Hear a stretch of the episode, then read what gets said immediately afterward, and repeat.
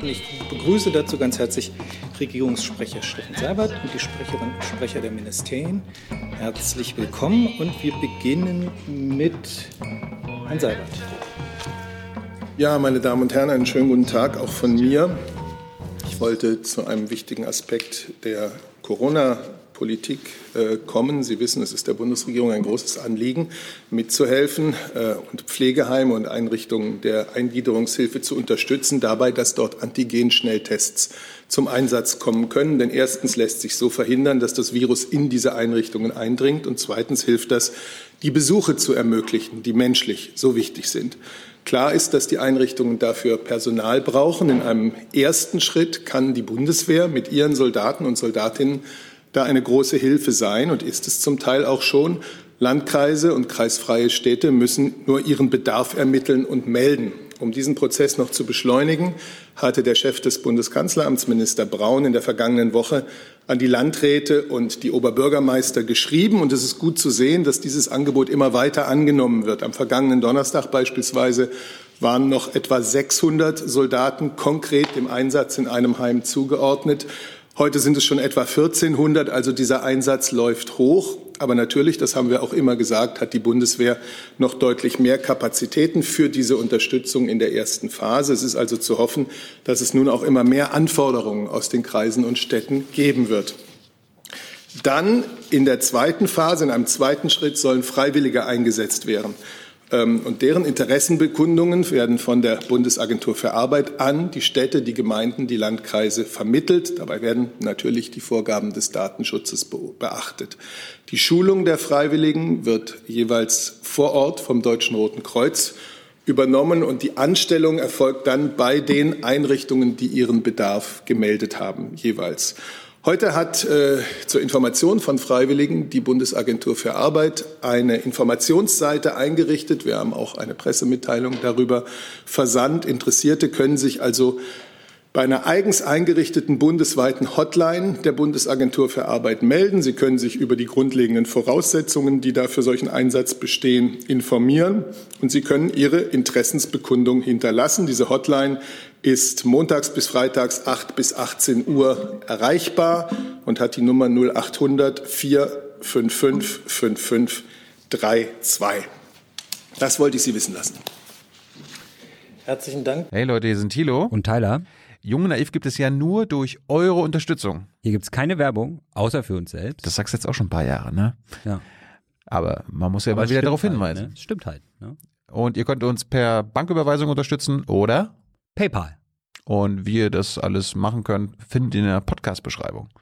Und jetzt geht's weiter. Dann bleiben wir beim Thema Corona, würde ich sagen, Herr Rinke. Ja, zunächst nochmal eine Nachfrage, entweder an Herrn Seibert oder an das Verteidigungsministerium dass Sie uns noch mal bitte die aktuellen Zahlen nennen können äh, der Soldaten, die im Einsatz sind. Und zweitens, Herr Seibert, was ist die Zielgröße? Ähm, also wie viele Menschen zusätzlich sollten in den Heimen sein, um dort zu helfen? Also ich denke, für die aktuellen genauen Zahlen bitten wir den Kollegen des Verteidigungsministeriums hoch, äh, was den Einsatz im Testen in den Einrichtungen, die ich beschrieben habe, betrifft, sind es, das war meine Zahl heute Morgen, 1400. Insgesamt sind aber deutlich mehr Soldaten, nämlich ich glaube rund 15.000 äh, bei der Unterstützung zur Bekämpfung der Pandemie gebunden. Aber das kann der Kollege sehr viel besser sagen. Und die Zahl wie viele, darauf zielt ja Ihre Frage, wie viele Menschen wird man brauchen? Und das ist natürlich etwas, was von einer Bundesregierung zentral schwer ermittelt werden kann. Dazu müssen die Landkreise, die kreisfreien Städte ähm, ihren Bedarf melden. Das mag ganz unterschiedlich sein. Äh, es wird sicherlich auch äh, Einrichtungen geben, die sich bereits ähm, mit Freiwilligen oder mit Testhelfern versorgt haben. Und es wird welche geben, die diesen Bedarf haben und ihn jetzt hoffentlich bald melden, damit wir im ersten Schritt mit der Bundeswehr noch besser helfen können und dann im zweiten Schritt ähm, auch genau, zielgenau die, die Freiwilligen dort, wo sie gebraucht werden, in ihrer Region zum Einsatz bringen können. Ich kann Ihnen diese Zahl nicht melden, weil sie von dem Bedarf abhängt, ähm, den uns nur diejenigen, die vor Ort sind, auch wissen lassen können. ich kann gerne ergänzen. Die aktuellen Zahlen ähm, entwickeln sich tatsächlich sehr dynamisch. Ähm, was wir im Moment sehen, ist, wir haben in den Altenheimen im Moment 747 Soldatinnen und Soldaten im Einsatz auf Basis von 52 Anträgen. 70 weitere sind aber in Planung und die Zahl der 1400, um das nochmal zu präzisieren, sind diejenigen, mit denen die wir jetzt aktuell in Anführungszeichen in Planung haben, die sich also jetzt im Laufe von heute, morgen und übermorgen sozusagen dort in diesen Bereichen aufbauen werden. Wir merken also, dass dieses Angebot verstärkt angenommen wird. Das ist auch sehr, sehr wesentlich. Und zum Prozess möchte ich auch noch mal verdeutlichen, weil da auch viele Missverständnisse äh, in der Öffentlichkeit vorhanden sind. Amtshilfe bedeutet immer, dass wir unterstützen. Wir unterstützen auf Basis eines Antrags. Es geht auch gar nicht anders, weil wir für Amtshilfe eine rechtliche Grundlage brauchen. Das ist in Artikel 35 Grundgesetz sehr, sehr deutlich geregelt. Und diese Anträge, die kommen üblicherweise aus den Kreisen, kreisfreien Städten, und da eben, wo vor Ort gerade Not herrscht, das können auch, kann auch auf Landesebene oder auf Bezirksebene ähm, geschehen. Und damit auch jeder vor Ort weiß, welche Angebote die, ähm, die Bundeswehr leisten kann und wo auch die Grenzen liegen, gibt es dafür Kreisverbindungskommandos und ähm, Bezirksverbindungskommandos. Das sind durchaus viele. Also Kreisverbindungskommandos haben wir 404 und Bezirksverbindungskommandos haben wir 31. Zusätzlich kommen die Aufrufe von Seiten der Regierung, die dafür sorgen, dass dann tatsächlich auch jeder informiert ist, welche Möglichkeit dann tatsächlich besteht. Und diese Zahlen entwickeln sich sehr dynamisch. Sie hatten es gesagt, insgesamt haben wir etwa 14.500 Menschen im Einsatz. Wir haben weiterhin allerdings noch das ähm, Kontingent von 20.000 Soldaten. Das bedeutet, wir haben noch eine deutliche Reserve im Moment. Und ähm, wenn die das Antragsgeschehen sich dynamisch weiterentwickelt, haben wir auch noch Möglichkeiten, ähm, diese Reserven dann auch noch aufzustocken. Dankeschön. Vielleicht sage ich, weil wir beim Thema Corona sind, noch etwas zur allgemeinen Lage, wenn ich darf. Ähm, wir haben ja weiterhin das, vielen Dank.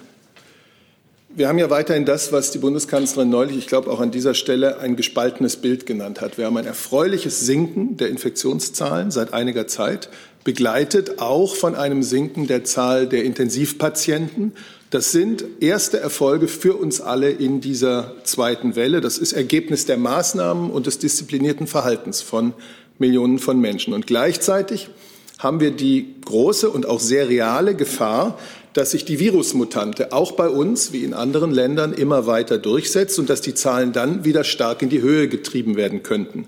Sie haben von den Maßnahmen gehört, die hier in Berlin rund um ein Krankenhaus, äh, im Umfeld eines Krankenhauses ergriffen werden mussten. Und es gibt ja leider noch andere Beispiele des vermehrten Auftretens dieser Mutante, die ja offenbar leider deutlich ansteckender ist als das Standardvirus. Das heißt, wir sind auf einem guten Weg. Wir müssen ihn unbedingt fortsetzen und wir müssen möglichst schnell zu deutlich niedrigeren Infektionszahlen kommen. Diesen guten Weg jetzt zu früh zu unterbrechen, das wäre gerade falsch. Wir müssen nämlich zumindest damit rechnen, dass auch Deutschland der Ausbreitung ähm, der weiteren Ausbreitung dieser Mutante nicht entgehen wird. Umso wichtiger, die Infektionszahlen schnell zu senken. Denn je niedriger die Fallzahlen, desto besser werden wir auch die Ausbreitung des, äh, der Mutante, des Mutationsvirus hemmen können. Dankeschön. Herr Tiede. Peter Tiede von der Bild mit der Frage direkt dazu. Sie sprachen die Gefahr durch die Mutante an, die die Bundesregierung sieht. Dann die Frage, als äh, die Großbritannien-Mutante auftrat, hat die EU, nachdem zuerst Holland angefangen hat, dann den Reiseverkehr, den Personenverkehr zu äh, Großbritannien eingestellt. Ähnliches gilt für Südafrika. Frage an die Bundesregierung, warum gilt das nicht für Brasilien, wo sich äh, eine auch gefährliche Mutante wirklich stark aus, aus, ausbreitet? Da kommen nach wie vor Flieger an, bis zum Wochenende sogar noch mit ungetesteten Personen. Äh, was ist da zu erwarten? Soll dort äh, der Flugverkehr auch eingestellt werden? Und eine Zusatzfrage. Durch die Mutante, durch die verschiedenen Mutanten, die, die es gibt, kombiniert mit der geringen Wirksamkeit des AstraZeneca-Impfstoffes von nur 70 Prozent, sagen Experten, könnte äh, die Herdenimmunität von 70, äh, könnte 70 Prozent Impfbereitschaft oder geimpfte Deutsche nicht reichen für eine Herdenimmunität. Man müsste höher rangehen. Stimmt das? Ich kann beides äh, kurz beantworten. Das Mikro? Mikro? Pardon? Ich kann äh, beides äh, kurz beantworten zur, zur Herdenimmunität. Äh, dafür liegen ähm, die Daten noch nicht vor, um das genau sagen zu können. Das ist ja auch das, was Professor Drosten letzten Freitag hier erzählt hat. Und in Bezug auf äh, Brasilien und ähm, äh, Auflagen für Flugverkehr aus Brasilien. Ähm, wir haben das ja in einem Zweischritt gemacht, äh, auch mit Großbritannien und Südafrika, dass wir zunächst einmal die Einreise verhindert haben und dann eine Einre die Einreiseverordnung entsprechend geändert haben, sodass wir klare Vorgaben haben, die auch sicherstellen, dass die Leute, die nach Deutschland kommen aus Brasilien, entsprechend getestet werden, in Quarantäne gehen müssen und äh, äh frühestens fünf Tage nach Einreise sich wieder freitesten können. Da eine ganz kurze Zusatzfrage. Äh, es kamen damals keine Flieger mehr. Es gab ein Flugverbot aus Großbritannien. Ich habe ja gerade erklärt, es gibt aber aus Brasilien zwei, kommen die Flieger ja noch. Es, ja, klar. Ich habe ja gesagt, wir haben, wir haben in einem ersten Schritt haben wir gesagt äh, Flugverbot und dann in einem zweiten Schritt haben wir die Einreiseverordnung so geändert, dass ähm, äh, wir damit sicherstellen, dass keine, ähm, äh, keine Infizierten aus diesen Ländern nach Deutschland kommen die kommen nicht auf die Flieger ohne einen Test. Jetzt, ähm, wir bleiben bei dem Thema Mutation. Miriam Pauli äh, von RTL NTV fragt, Gesundheitsministerium, die Ausbreitung der Mutation B117 wird auch, auch auf den Einsatz von Leiharbeitskräften, jetzt ist mir die Frage hier abhanden gekommen, von Leiharbeitskräften zurückgeführt. Was ist die Konsequenz daraus? Mehr Tests, weniger Leiharbeiter. Das bezieht, die Frage bezieht sich auf Krankenhäuser. Mir liegen zu der Erkenntnis der Kollegin äh, keine Informationen zu, dass das, äh, vor, dass das auf Leiharbeit zurückzuführen sei. Deswegen kann ich mich dazu eigentlich nicht äußern. Danke. Zu Corona, Herr Fried. Äh, ich hätte eine Frage zu den angekündigten Lieferausfällen bei AstraZeneca. Herr Gauss, könnten Sie da schon etwas genauer definieren, was das für Deutschland bedeutet, in mengenmäßig. Und Herr Seibert, können Sie schon übersehen, ob das die Ankündigung der Bundeskanzlerin von letzter Woche an diesem Platz äh, gefährdet ähm, oder vielleicht sogar schon über den Haufen geworfen hat, bis zum 21. September allen ein Impfangebot zu machen? Also Herr Fried, äh, der Minister hat sich ja dazu am Wochenende geäußert. Äh, wir erwarten ähm, eine Zulassung für AstraZeneca an diesem Freitag. Ähm, die gute Nachricht dabei ist, dass wir ähm, dann im Februar schon mehrere Millionen Impfdosen von AstraZeneca bekommen. Weniger als erwartet, aber immerhin. Aber Sie müssen das auch einordnen in den Zusammenhang mit anderen Herstellern, äh, CureVac und Johnson Johnson. Auch da erwarten wir entsprechende ähm, äh, Zulassungen. Und zusammengenommen ähm, äh, bleiben wir auf dieser Basis, bleiben wir zuversichtlich, dass man im Sommer allen Deutschen ein Impfangebot machen kann. Aber wie viel konkret bei AstraZeneca weniger kommen, können Sie noch nicht sagen. Das kann ich nicht sagen. Wir sind da abhängig von den Informationen der Firma, die wir auch nur weitergeben an die Länder. Das wird häufig äh, verwechselt. Wir machen ja keine Impfpläne in dem Sinne, also was Mengen anbetrifft, sondern wir geben die Liefermengen, die die Firmen äh, liefern können, geben wir weiter aufgeteilt an die Länder. Jana Wolf fragt dazu noch äh, von der. Von ich glaube, Herr Fried wollte. Ja, ich kann eigentlich auch Herrn Kautz nur, nur äh, beipflichten, voll und ganz. Alle Perspektiven, die die Bundesregierung in Sachen Impfen und Impfzeitplan aufmacht, hängen natürlich davon ab, dass äh, Impfstoffe zu dem Zeitpunkt, mit dem wir im groben rechnen, auch zugelassen werden und dass Lieferungen so wie vereinbart auch stattfinden. Wenn da alle Erwartungen eintreten, dann ist die Bundeskanzlerin und sind ja auch andere Mitglieder der Bundesregierung zu dieser Aussage gekommen. Dann wäre die zu halten. Aber die, die Impfproduktion, und das erleben wir ja, ist äh, das Ergebnis von langen, langen Lieferketten mit unzähligen Einzelelementen. Da kann immer etwas schiefgehen und ich hoffe nicht, dass das uns so äh, widerfahren wird, aber äh, es gibt da Unwägbarkeiten. Ähm, das gehört zur ehrlichen Information natürlich dazu. In dem konkreten Fall jetzt der Ankündigung von AstraZeneca ist es, glaube ich, völlig richtig, dass die Europäische Kommission mit dem Unternehmen ähm, diese Sache aufnimmt. Dann noch dazu die Nachfrage von Jana Wolf von der Rheinischen Post. Ähm, an das BMG haben Sie konkrete Erkenntnisse darüber, was die Gründe für die Lieferengpässe bei AstraZeneca sind? Ähm, es gibt Medienberichte, wonach es Anpassung des Vakzins wegen Mutation und Folgen eines Brandes in einem Werk von AstraZeneca gibt. Also mir liegen keine genauen Informationen darüber vor. Allerdings äh, die Anpassung äh, des Vakzins äh, ist es wohl nicht. Die, es gibt Produktionsprobleme. Das müssten Sie äh, im Zweifel die Firma selber fragen. Gut, Frau Jennen. Ja, ähm, auch noch mal äh, zum Thema Lieferprobleme. Polen hat jetzt berichtet, dass auch Moderna im Verzug ist. Gibt es solche Hinweise auch schon in Deutschland, dass man auch in Deutschland im Vollzug ist? Die Hinweise haben wir nicht. Moderna ist im Plan.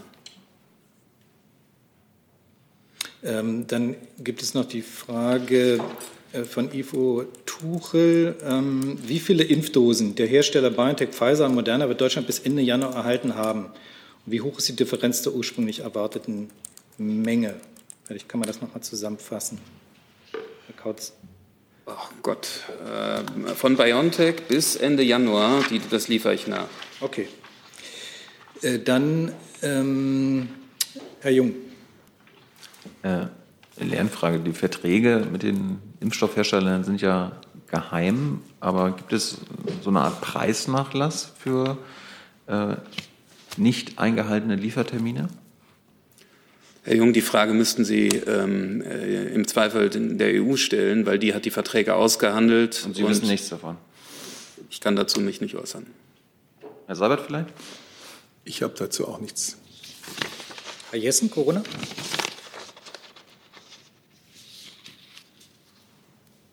Jetzt, ja. Äh, ich habe tatsächlich zwei Fragen, aber getrennte Komplexe. Ich mache jetzt erst. Dann erstmal Corona. Genau, den einen. Ähm, die geht an Herrn Kautz. Äh, wenn jetzt ähm, Antigen-Schnelltests zum Selbstgebrauch angeboten werden, als Gurgel- oder Spucktests, dann gilt natürlich das Prinzip, dass äh, da eine gewisse Unsicherheit der Ergebnisse ist bei allen Selbstanwendungen.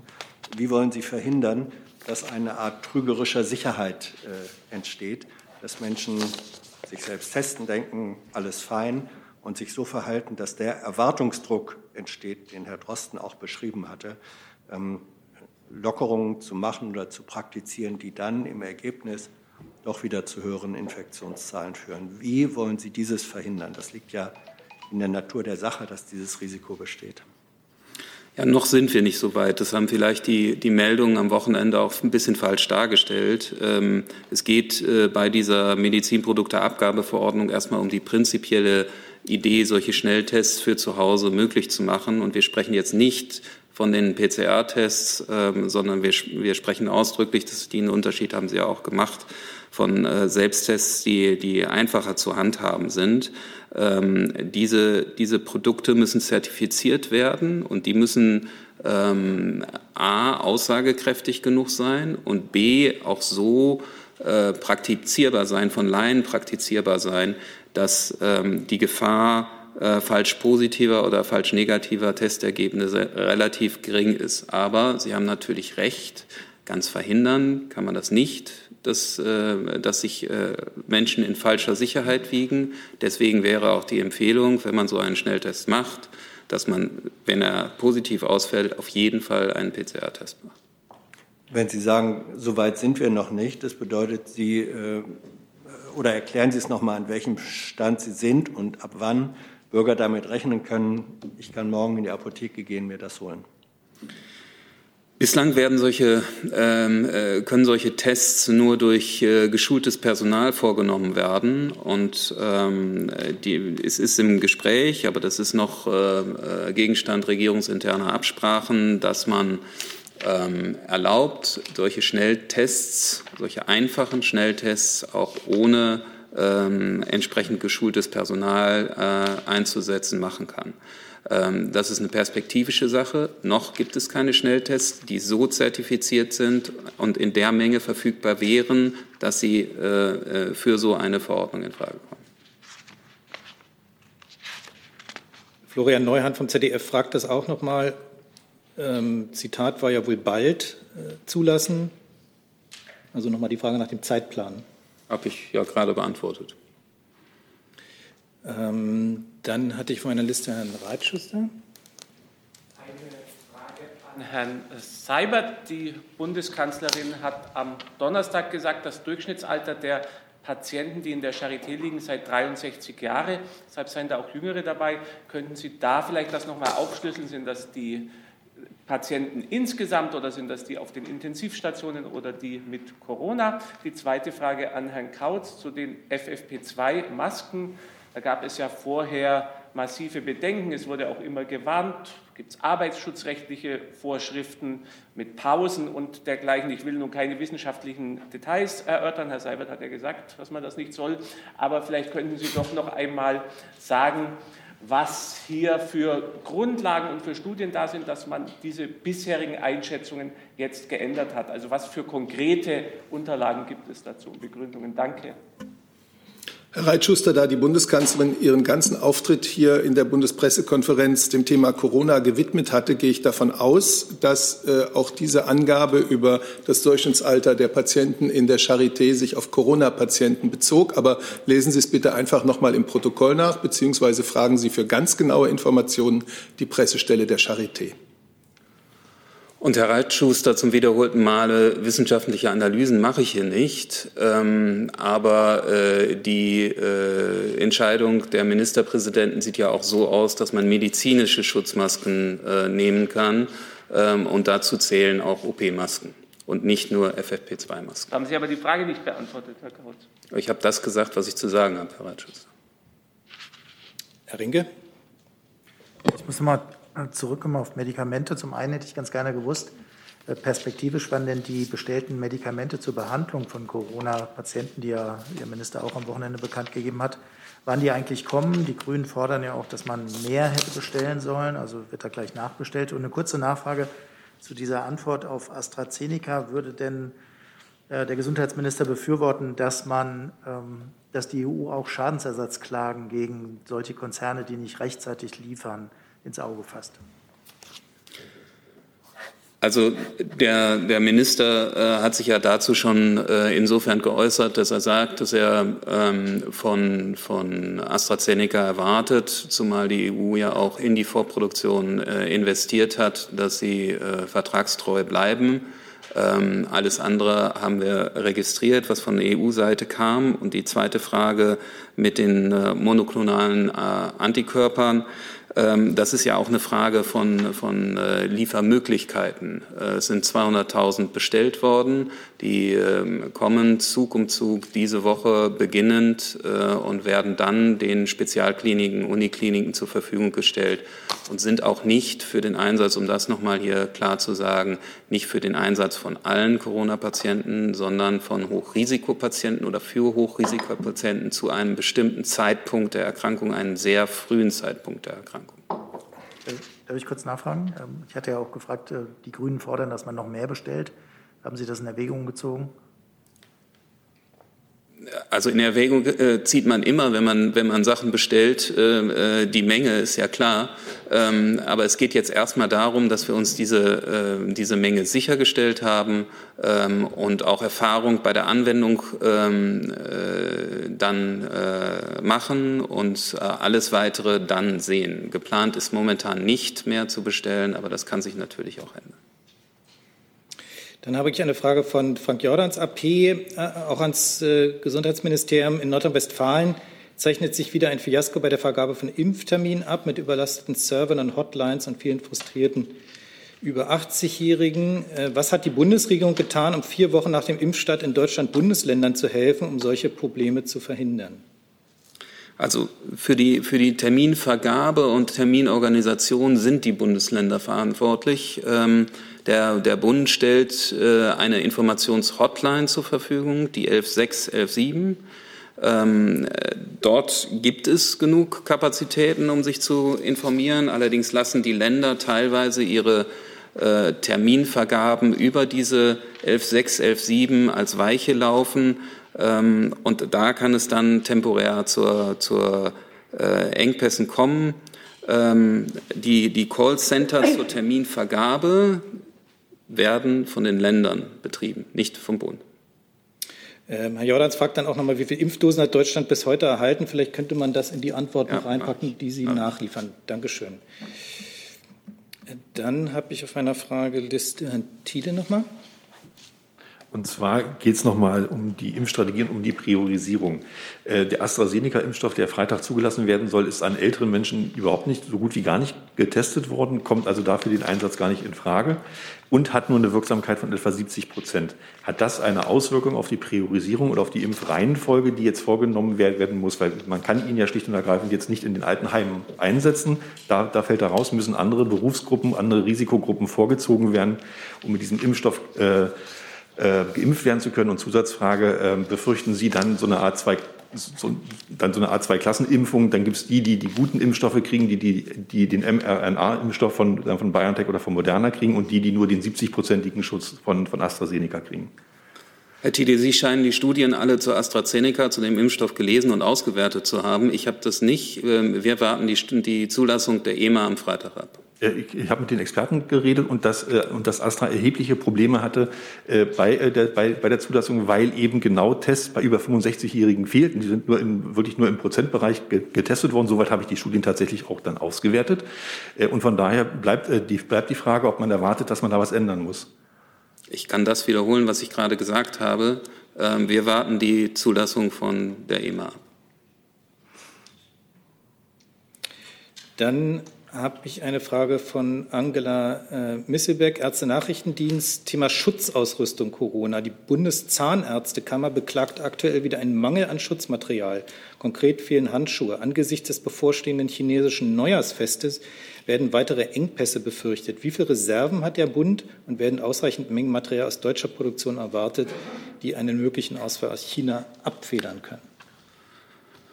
Auch das würde ich nachliefern. Ich glaube, die Zahlen kann man nicht alle parat haben in so einer BPK. Dankeschön. Ähm, Herr Jung, auch Thema Corona noch? Ja. Bitte. Es geht ans BMAS. Jetzt mache ich mal.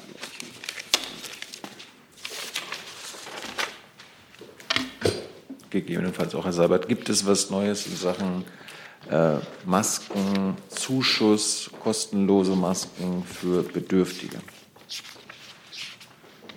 Da gilt aus meiner Sicht die Aussage vom vergangenen Freitag, ist ja noch nicht so lange her, dass die Bundesregierung sich darüber schnell verständigen, das beraten wird und dann auch schnell eine Entscheidung fällen wird. Ja, das kann ich äh, nur bestätigen, was Herr Seibert gesagt hat. Der Minister hat ja noch mal am Wochenende deutlich gemacht, dass es richtig ist, jetzt zügig einen Zuschuss für Corona-bedingte Belastungen zur Verfügung zu stellen. Wir arbeiten derzeit mit Hochdruck an entsprechenden Konzepten. Diese werden wir dann innerhalb der Bundesregierung beraten und dann auch zeitnah einen Beschluss fassen. In welchem Konzept gehen Sie denn daran? Da gibt es ja auch in einigen Bundesländern schon irgendwie Zuschussvarianten, äh, teils absurd. Äh, in Hamburg planen Sie jetzt 10 Euro pro Monat für Masken. Da, da kommt man ja selbst mit den billigen OP-Masken nicht hin, die man ja am besten täglich äh, wechseln sollte. Ähm, was ist Ihr Plan? Da, also eine höhere Geldsumme oder einfach 30 Masken pro 30 Tage oder sowas? Also wir arbeiten, wie gesagt, an Konzepten.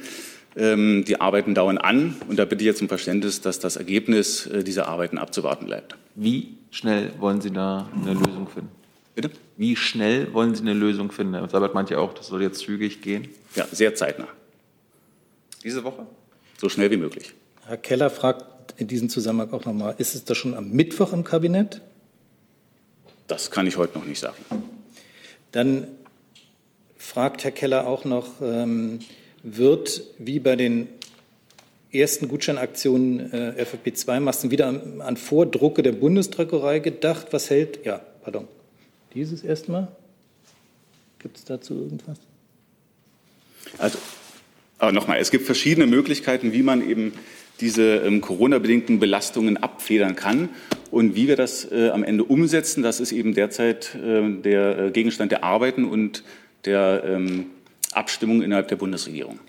Dann gibt es mehrere Fragen von Kollegen, unter anderem auch von Herrn Keller. Was hält die Bundesregierung von der Forderung vieler Sozialverbände, Hartz IV auf mindestens 600 Euro zu erhöhen? Also, wie gesagt, nochmal, es geht jetzt grundsätzlich darum, ähm, zu klären, wie diese Corona-bedingten Härten abgefedert äh, werden können. Und das werden wir innerhalb der Bundesregierung besprechen.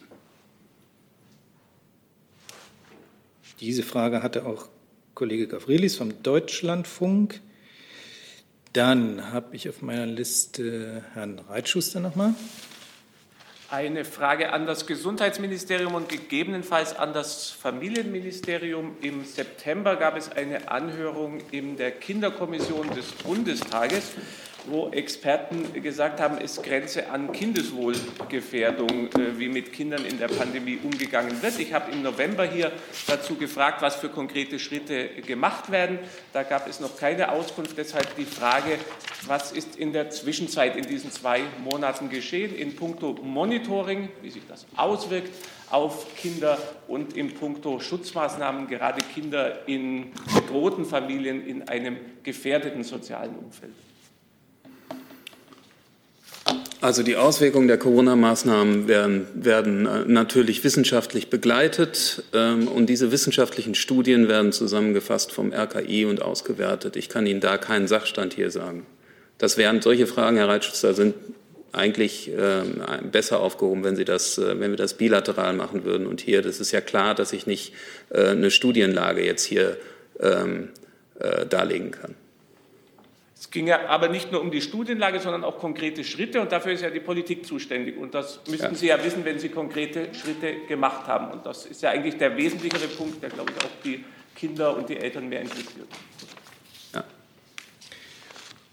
Und die Frage ans Familienministerium? Keine Antwort. Ne? Ich habe geantwortet, was ich zu antworten habe. Okay. Und die Frage ans Familienministerium, die schauen zu, sind aber heute nicht da. Insofern liefern die, liefert das Ministerium das bestimmt nach. Ähm, dann haben wir weiter zu Corona Herrn Jessen. Ja, das ist eine Frage zu Homeoffice. Äh, vielleicht geht die an Herrn Seibert. Äh, die Bundesregierung geht mit den Ministerien bei, den, bei der Durchführung von Homeoffice voran. Äh, auf anderen Ebenen der öffentlichen Verwaltung, die ja auch sozusagen Beispiel, Vorbild sein müssen, sieht das relativ finster aus nach äh, vorliegenden Umfragen und, und Studien. Da sind teilweise einfach, weil die Hardware-Ausstattung fehlt in kommunalen oder auch Landesverwaltungen, nur 15 Prozent von 50 möglichen Prozent äh, der Arbeitnehmer im Homeoffice. Gibt es irgendeine Form, wo seitens des Bundes da Unterstützung äh, geleistet werden kann, dass auch auf den unteren Ebenen öffentlicher Verwaltung Homeoffice praktiziert werden kann? Denn für das, die Einschätzung äh, vieler Bürger, die werden nicht sagen, ah, das hier macht die Bundesregierung prima, sondern für die sind Beamte Beamte. Und wenn es da auf der öffentlichen Verwaltung nicht vorbildhaft funktioniert, ist denen egal, ob es Landes- oder Kommunal- oder Bundesbeamter ist. Also was kann die Bundesregierung aus ihrer sozusagen äh, Vorbildrolle nach unten weitergeben? Also zunächst einmal ist klar, dass der dringende Aufruf, wo immer es möglich ist, äh, Homeoffice zu ermöglichen, äh, nicht nur für die Unternehmen gilt, wo wir jetzt ja eine Verpflichtung äh, eingeführt haben, sondern dass das auch für alle staatlichen Bereiche gibt, wo immer es möglich ist, Homeoffice zu zu ermöglichen. Ich kann jetzt hier für die Bundesregierung nur sprechen. In der Tat ist das in den Ministerien, auch in dem Bundespresseamt ganz, ganz überwiegend bereits durchgesetzt und das nicht erst seit gestern, sondern seit vielen Monaten. Ähm, ich, es bleibt natürlich bei der föderalen Aufteilung, dass, äh, es, äh, dass es Ämter und Behörden gibt, die nicht im äh, im Bundeszugriff sind, sondern die äh, den, den Kommunen und den Ländern unterstehen. Und natürlich muss auch dort dafür gesorgt werden, dass Homeoffice möglich ist. Diese, diese Aufforderung gilt äh, für alle, denn wir müssen ja insgesamt äh, es schaffen und nicht nur in einigen Sektoren der Gesellschaft die Kontaktzahl zu reduzieren, um die Ansteckungsmöglichkeiten zu verringern. Ähm, was die konkrete digitale Ausstattung äh, in der ganzen Breite der deutschen Verwaltung äh, betrifft, kann ich Ihnen hier jetzt keine Aussagen machen. Äh, Zusatzfrage.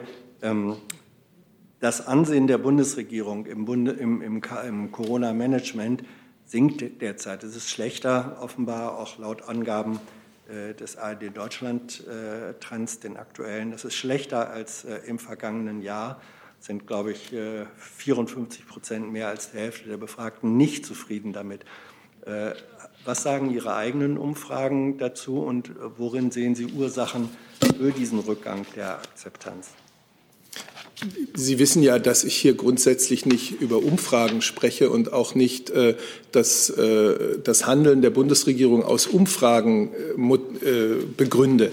Und deswegen, wir sind in einer schwierigen Situation in dieser, äh, in dieser zweiten Welle. Wir waren im Sommer in einer viel, viel kommoderen Situation, was, was die Pandemie betrifft. Jetzt sind wir in einer sehr schwierigen Situation. Wir, wie ich es am Anfang dargestellt habe, wir haben jetzt äh, eine ganze Menge Indikatoren, die hoffnungsvoll stimmen und die uns zeigen, dass wir auf dem richtigen Weg sind. Und wir haben im Hintergrund ähm, die dunkle Wolke einer sehr ernsthaften Gefahr, nämlich der Mutante. Und äh, natürlich stimmen, stimmt das, dass das Menschen auch verunsichert. Die Pandemie dauert nun auch schon sehr lange. Und trotzdem ist es wichtig, dass wir als Gesellschaft möglichst zusammenbleiben, möglichst gemeinsam handeln, möglichst an einem Strang ziehen und, äh, und diese nächsten Monate, die tatsächlich noch zu den schwierigen gehören, gemeinsam überstehen. Dann wird sicherlich sehr vieles besser werden.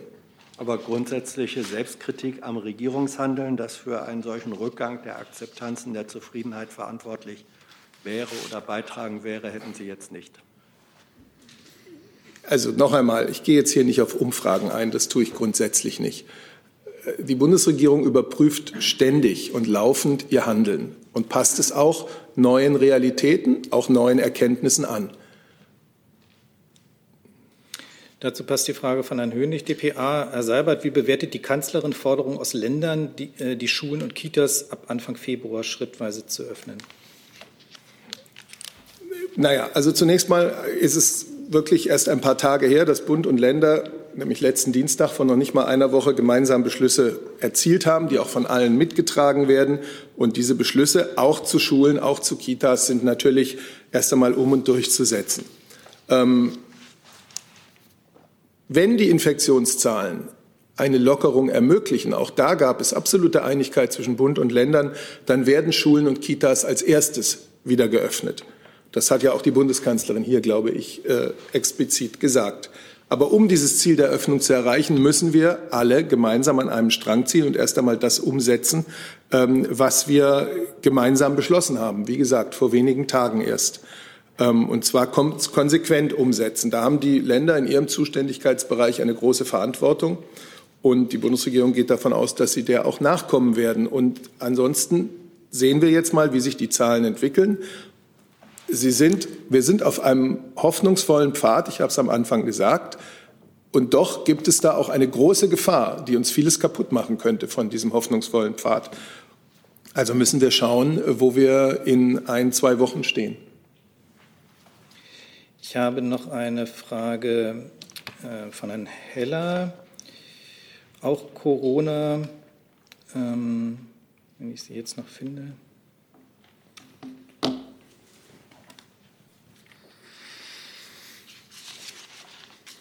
Wie viel an deutschen Steuergeldern haben die verschiedenen Impfstoffproduzenten im Vorfeld bekommen für Forschung, Entwicklung und Produktionsaufbau?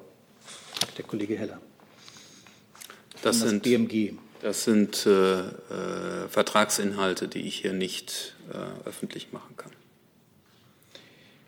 Okay, dann haben wir noch eine Frage zum Thema das Thema Klinikschließung, auch ans BMG, fragt Marcel Jopper von RIA Novosti. Das Bündnis Klinikrettung berichtet von 20 Krankenhausschließungen im Jahre 2020. Betroffen seien 2144 Betten und 4000 Stellen. Kann die Bundesregierung diese Meldung bestätigen? Da ich diese Meldung nicht kenne, kann ich sie auch nicht bestätigen. Okay. Gibt es weitere Fragen zum Thema Corona? Herr Jung? Ja, nochmal eine, Frage zu No-Covid. Da hat sich ja das Kanzleramt äh, schon positioniert, sowie der Gesundheitsminister. Ich würde gerne vom Wirtschaftsministerium und dem Finanzministerium wissen, wie Ihre Minister bzw. Ihre Häuser zur No-Covid-Strategie stehen. Die Kanzlerin, das Kanzleramt scheint ja eher damit zu sympathisieren. Herr Spahn hat das abgelehnt. Wie stehen Ihre Häuser dazu? Weil das ist ja interessant, die No-Covid-Strategie wurde ja unter anderem auch vom IFO-Institut und Herrn Fußt unterschrieben. Von Seiten des Wirtschaftsministeriums kann ich da den Stellungnahmen auch von ähm, Seiten Bundeskanzleramt und BMG nichts hinzufügen. Ja, die äh, haben ja unterschiedliche Haltungen. Welche haben Sie? Wie gesagt, das fällt nicht in den äh, Themenbereich unseres Hauses, deshalb muss ich da an die Kollegen verweisen. Beschäftigen Sie sich nicht damit, weil das hätte ja auch erhebliche Auswirkungen auf die Wirtschaft. Da müssen Sie doch eine Position zu haben. Und wie gesagt, Frage auch ans Finanzministerium. Ich habe dazu gesagt, was ich dazu sagen kann.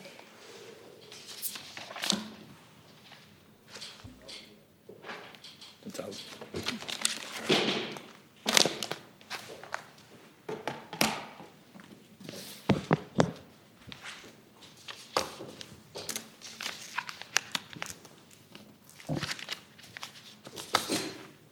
mich eigentlich der Kollegin vom Bundeswirtschaftsministerium nur anschließen. Äh, dafür gibt es ja die Runde der MPK mit der Kanzlerin und da ist äh, der Bundesfinanzminister ja auch dabei. Da werden, wird die Strategie besprochen bei der Bekämpfung und Bewältigung der Corona-Pandemie, sowohl wirtschaftlich als auch gesundheitlich. Und in dem Rahmen werden die Diskussionen geführt. Dazu, Herr Ratschus?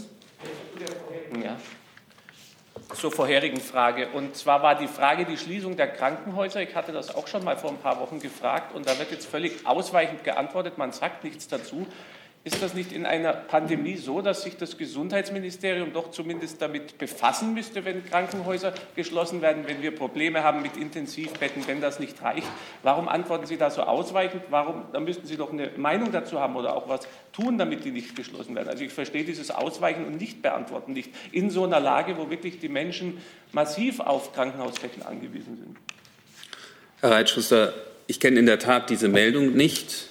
Ähm, Sie wissen vielleicht, dass äh, Krankenhausplanung Aufgabe der Länder ist. Äh, insofern ähm, äh, ist das Teil von deren Verantwortung.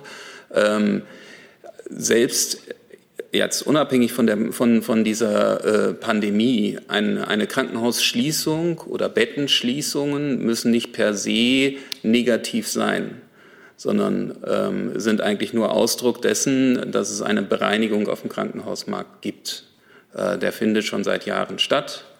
Ähm, wir sorgen dafür in der Corona-Krise mit entsprechenden Förderprogrammen, dass die Krankenhäuser Betten vorhalten können, vor allen Dingen Intensivbetten vorhalten können. Bislang ist das gut gelungen. Herr Rinke, noch zu Corona. Dann würde ich gerne das Thema beenden mit Blick auf die Uhrzeit und unser selbstgesetztes Ziel, nach einer Stunde durch zu sein. Ich habe nämlich noch mehrere äh, andere Themenkomplexe. Herr Rinke. Ich wollte noch mal bei Herrn Seibert nachfragen, wie eigentlich seine, so habe ich es jetzt verstanden, mehrfache Warnung, dass man nicht zu früh von diesem Corona-Kurs abbiegen darf äh, oder ihn beenden darf, wie das zu verstehen ist, wenn gleichzeitig ja auch der Kanzleramtschef sagt, äh, dass man mit den Ländern über Lockerungen redet. Also was genau ähm, ist dann im Gespräch mit äh, den Bundesländern, wenn man ähm, ja, von diesem Gut, das ist ja ein, jetzt nicht abweichen darf? Das ist ja auch ein Beschluss, äh, den Bund und Länder am vergangenen Dienstag gefasst haben, dass man bis zum Datum, ich glaube 15. Februar, gemeinsam über Öffnungsstrategien spricht. Äh, insofern geschieht da genau das, was sich Bund und Länder gemeinsam vorgenommen haben. Und äh, es ist eigentlich auch klar, dass es dabei um Öffnungsstrategien gehen muss, die so gestaltet sind, dass man nicht in ein permanentes, jojohaftes auf zu, auf zu kommt, sondern dass man, äh, dass man Öffnungen so macht, dass sie nicht nach kurzer Zeit äh, möglichst wieder zurückgenommen werden müssen, was ja zur, zur großen Verunsicherung führen würde, was es zum Teil in anderen Ländern zu beobachten gab. Das heißt, äh, diese Gespräche laufen, so wie beschlossen. Ich kann Ihnen hier keine Einzelheiten nennen, aber ähm, so eine Strategie will, will natürlich ähm, gut überlegt sein und äh, muss auch in verschiedenen Stufen aufgebaut sein. Und du, um es zu verstehen, diese Strategie wird dann auch an Zahlen geknüpft, also an 50, 25, 0, was auch immer? Ich kann Ihnen jetzt, äh, die wird sicherlich an Bedingungen geknüpft und äh, vor allem auch an die Bedingung, dass unser öffentliches Gesundheitssystem, also die Gesundheitsämter auch wieder in der Lage sein sollen, äh, wirklich nachhaltig Infektionsketten aufzuspüren und zu unterbrechen. Ähm, denn das, ist, das würde uns eben in eine, in eine einigermaßen sichere Situation bringen.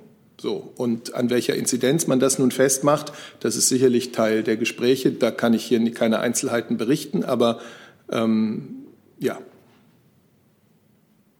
Danke. Neues Thema, Frau Lindner. Ja, ich habe eine Frage ans äh, Innenministerium.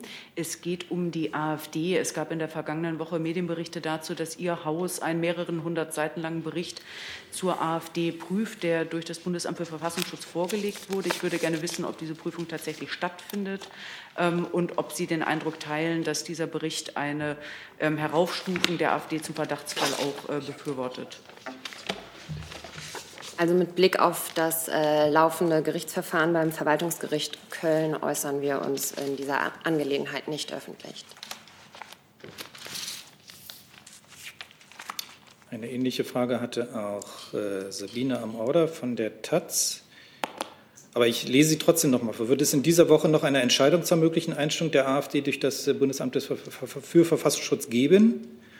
Und wie schätzt das BMI die juristische Lage am Verwaltungsgericht Köln ein? Mit welchen Konsequenzen zieht das Amt daraus? Also wie gesagt, ich kann lediglich bestätigen, dass die AfD beim Verwaltungsgericht in Köln Eilanträge gestellt hat. Aber ansonsten habe ich dem nichts hinzuzufügen. Weitere Fragen zu dem Komplex AfD und Bundesamt für Verfassungsschutz, Herr Jung? Spielt es für Sie in äh, irgendeine Rolle, dass der Vorgänger des jetzigen Bundesverfassungsschutzes, Herr Maaßen, äh, die rechtliche Betreuung der AfD in diesem Fall übernimmt? Beziehungsweise seine Kanzlei? Darf er das eigentlich? Das müsste ich gegebenenfalls nachreichen. Danke. Dann ähm, weitere Themen. Ich würde jetzt gerne mal Nord Stream aufrufen, weil das hier mehrfach auch bei den Fragen der Kollegen vom Online eine Rolle spielt. Herr Rinke. Ja, eine Frage, die sich sowohl an Herrn, an Herrn Seibert als auch Frau Adebar richtet. Ähm, es gibt jetzt wiederholte Forderungen, ja auch eine Entschließung des Europäischen Parlaments, dass man wegen der Verhaftung von Herrn Nawalny jetzt auch an ein Ende oder ein Moratorium von äh, Nord Stream 2 denkt. Die Kanzlerin hatte letzte Woche was dazu gesagt, aber danach gab es ja neue Forderungen und vor allem Vorfälle. Deswegen hätte ich ganz gerne gewusst, ob die Position der Bundesregierung an diesem Projekt festzuhalten unverändert ist oder ob sich da ein Nachdenkprozess ergibt. Vielleicht darf ich das Stichwort Nawalny aufnehmen, um für die Bundesregierung und die Bundeskanzlerin hier noch mal was zu den Ereignissen äh, in ganz Russland äh, am Wochenende zu sagen. Die Bundesregierung verurteilt das harte, das ganz unverhältnismäßig harte Vorgehen der russischen Sicherheitskräfte gegen äh, friedliche Demonstranten, verurteilt die Gewaltanwendung, die gegen friedlich demonstrierende Bürger verübt worden ist. Die russischen Bürgerinnen und Bürger, die da landesweit in mehr als 100 Städten auf die Straße gegangen sind, können sich auf Rechte berufen, die in der russischen Verfassung verbrieft sind, die in internationalen Menschenrechtsverträgen verbrieft sind. Insofern sind die Verhafteten unverzüglich auf freien Fuß zu setzen.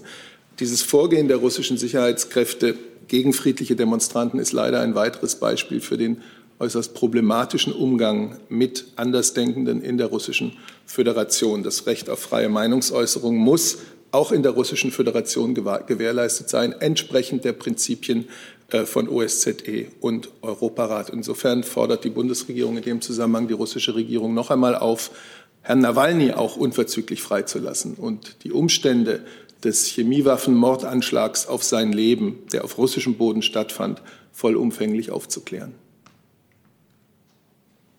Jetzt, Entschuldigung, jetzt haben Sie aber meine Frage nicht beantwortet. Ach so, ja, ich wollte das nur, weil das ja ein separates Thema ist, wollte ich das erstmal äh, vorweggeben zum, äh, zu dem Thema Nord Stream. Wir haben die Forderungen des Europäischen Parlaments zu dem Thema äh, zur Kenntnis genommen die europäischen Außenminister beraten ja heute in Brüssel, äh, wie sie auf die russischen äh, Ereignisse vom Wochenende eingehen.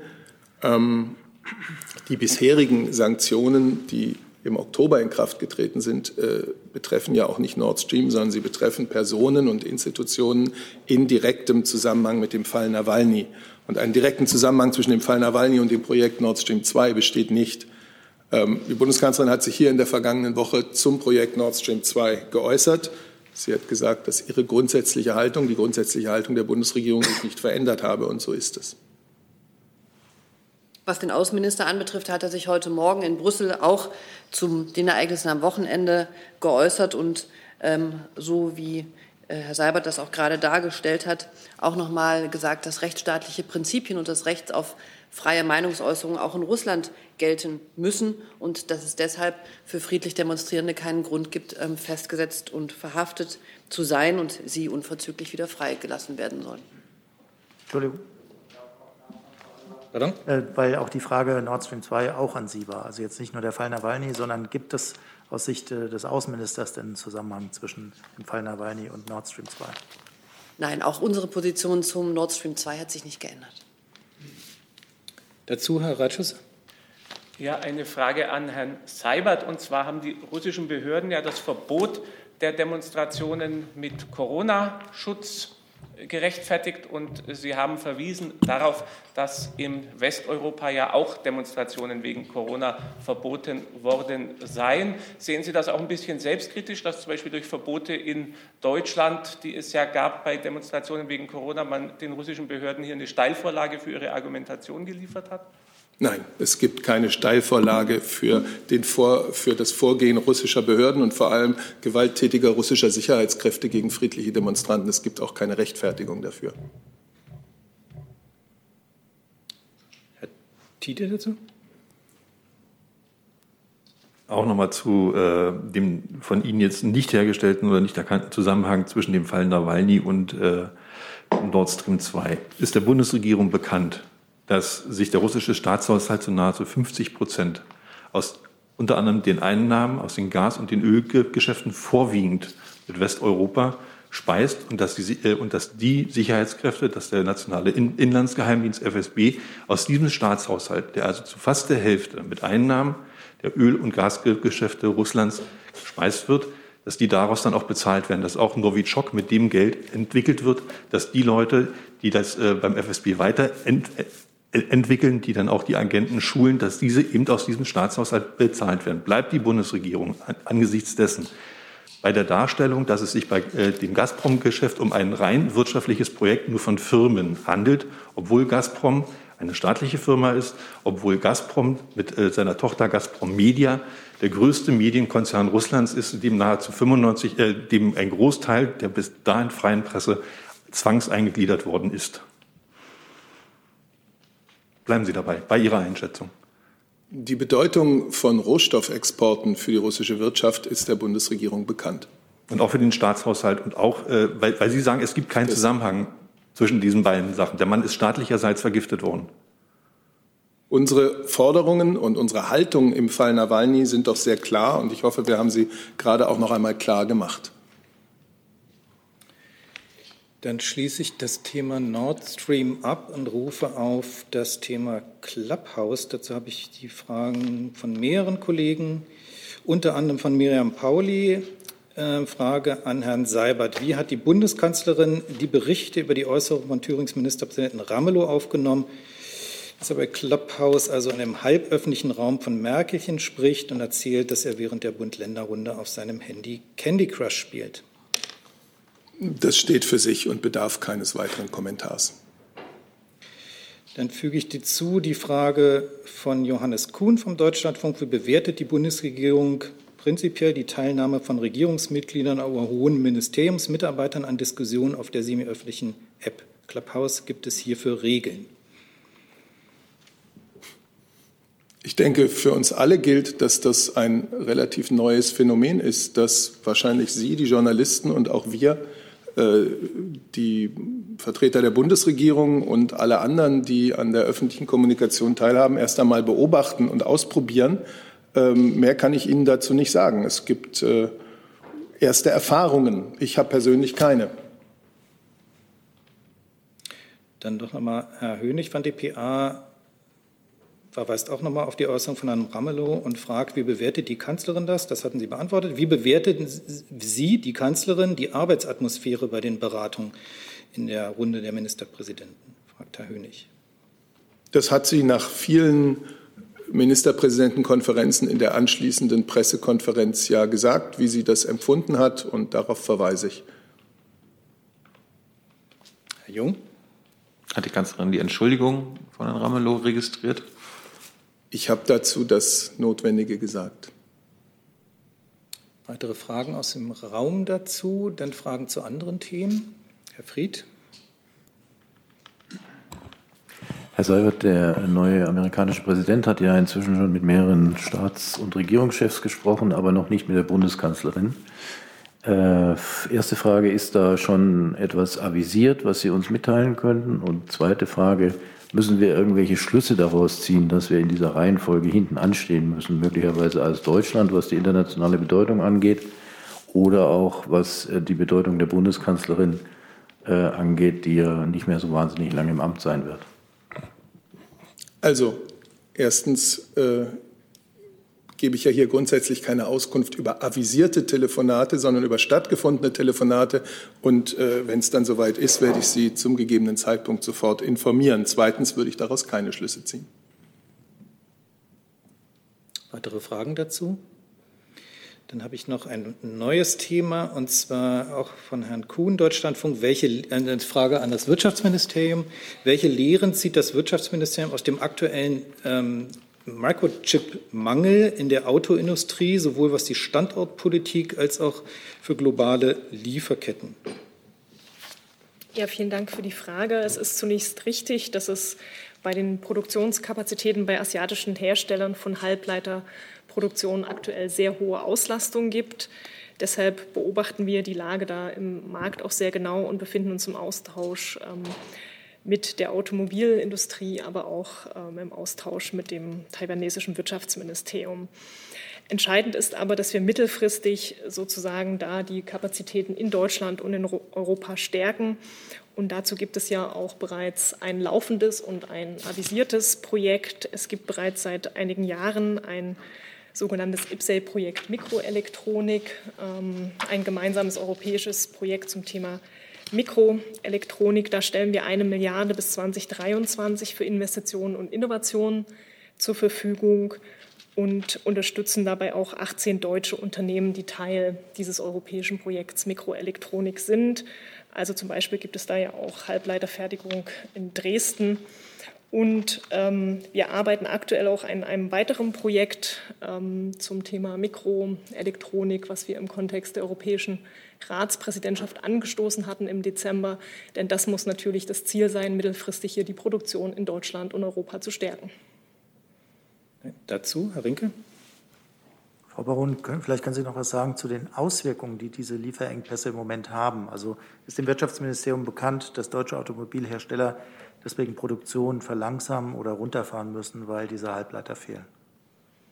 Also konkrete Auswirkungen kann ich hier nicht quantifizieren oder beziffern.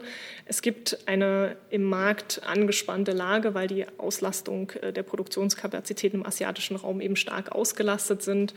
Wie sich das ähm, auf Einzelne in Deutschland auswirkt, müssen Sie die jeweiligen Unternehmen fragen, da jedes Unternehmen natürlich andere Vertragsbeziehungen hat, zu denen ich hier keine Auskunft geben kann.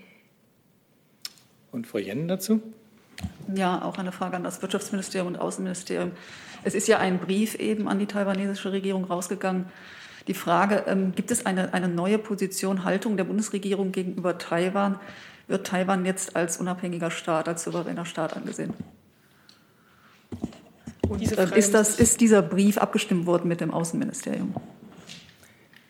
Es gibt dazu, wie gesagt, ich nehme zu Einzelheiten von, von Korrespondenz hier keine Stellung. Ich sage Ihnen nur, wir sind dazu im Austausch mit dem taiwanesischen Wirtschaftsministerium. Im Übrigen gebe ich keine Auskunft äh, zu, zu Korrespondenz im Einzelnen. Ähm, und ja, wir stimmen uns zu allen Fragen natürlich auch, äh, wenn sie außenpolitische Relevanz haben, mit dem Auswärtigen Amt ab. Zu Ihrer ersten Frage müsste ich an die Kollegen des Auswärtigen Amts verweisen. Die Haltung der Bundesregierung zu Taiwan hat sich nicht geändert. Ist es, ist es denn üblich, dass, ähm, in, äh, dass die Bundesregierung direkt in Kontakt mit der taiwanesischen Regierung äh, tritt und nicht über China geht? Wie gesagt, die Kollegin hat schon darauf hingewiesen, dass wir zu Einzelheiten von möglicher Kommunikation hier keine Stellung nehmen. Wenn wir da was nachreichen können, machen wir es gerne. Dazu nochmal, Herr Rink? Ja, Frau Adebar, äh, nochmal die Frage, vielleicht ein bisschen genereller, jetzt unabhängig davon, ob es diesen Brief gab oder nicht. Äh, was ist äh, denn genau die Vereinbarung mit, also welche Minister dürften mit welchen Vertretern der taiwanesischen Regierung äh, Kontakt haben nach der Ein-China-Politik.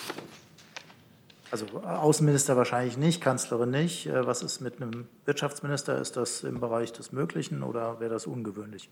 Also wenn es da eine ähm, protokollarische Regel gibt, die wir uns gegeben haben sollten, dann muss ich das nachreichen und würde das natürlich auch tun. Im Grundsatz ist unsere Politik unverändert und so, wie Sie sie kennen. Weitere Fragen dazu? Gibt es äh, Fragen zu anderen Themen hier im Saal? Das ist nicht der Fall. Dann habe ich noch eine Frage. Ich muss noch mal zu Corona zurückkommen, weil es noch zwei, drei Fragen gab. Ähm, unter anderem von Herrn Keller. Ähm, es geht um die sofortige Absetzbarkeit von Laptops. Die Landeswirtschaftsminister fordern unter Fährung von Baden-Württemberg, das schon für 2020 gelten zu lassen. Was hält das Finanzministerium davon?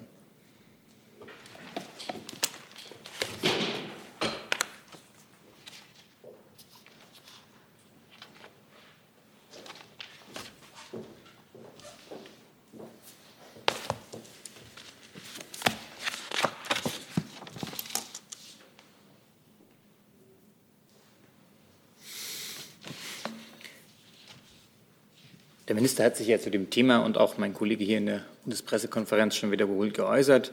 Äh, wir wollen mit der Maßnahme die Digitalisierung in unserem Land vorantreiben und das über das Steuerrecht schnell und gezielt und unbürokratisch machen.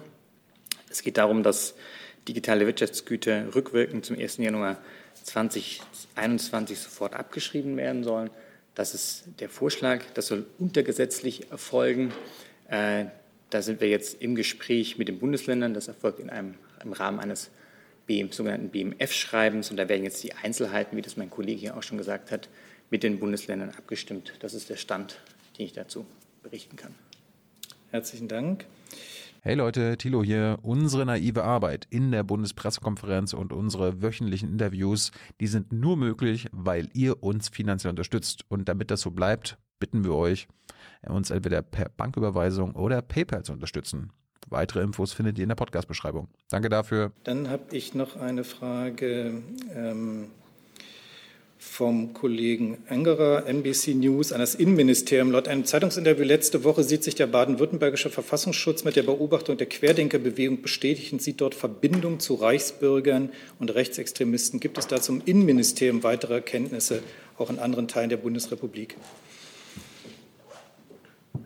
Ja, wie wir uns äh, bereits hier vor Ort auch äh, geäußert haben, ähm, sind die Sicherheitsbehörden hellwach und, äh, und haben alle ähm, Entwicklungen im Blick. Und ähm, wir haben immer gesagt, dass es sich um eine heterogene Zusammensetzung äh, der Bewegung handelt. Und nach meinem Kenntnisstand ist dem nichts hinzuzufügen.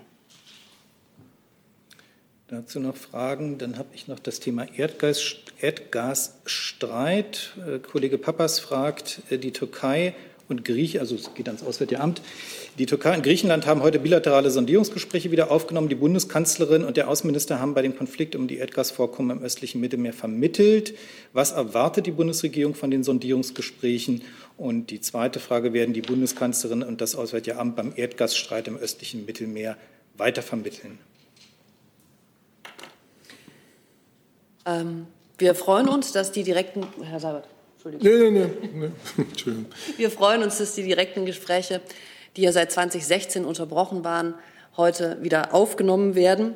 Und ja, wir haben das auch im Rahmen unserer Ratspräsidentschaft sehr unterstützt und darauf hingewirkt, dass solche direkten Gespräche stattfinden. Der Außenminister ist ja auch vergangene Woche noch mal extra in Ankara gewesen und hat unsere Unterstützung dort zugesagt welche Gesprächsthemen und welche Lösungen und welche Schritte jetzt dort ähm, vereinbart werden, ist Sache der Parteien. Und ähm, ich glaube, da tun wir auch gut daran, nicht von außen, von der Seitenlinie im Moment hineinzukommentieren in einen beginnenden Prozess, sondern Gesprächsgegenstand und alles Weitere sollen die beiden Parteien mit sich ausmachen. Und wir hoffen, und das ist, glaube ich, die erste richtige Richtung, dass gegenseitiges Vertrauen wieder aufgebaut werden kann und auch Vertrauen ineinander und ähm, Verlässlichkeit und Verbindlichkeit, dass man miteinander eine gute Lösung im Rahmen des Völkerrechts, das ist ja der Parameter da, gemeinsam finden wird.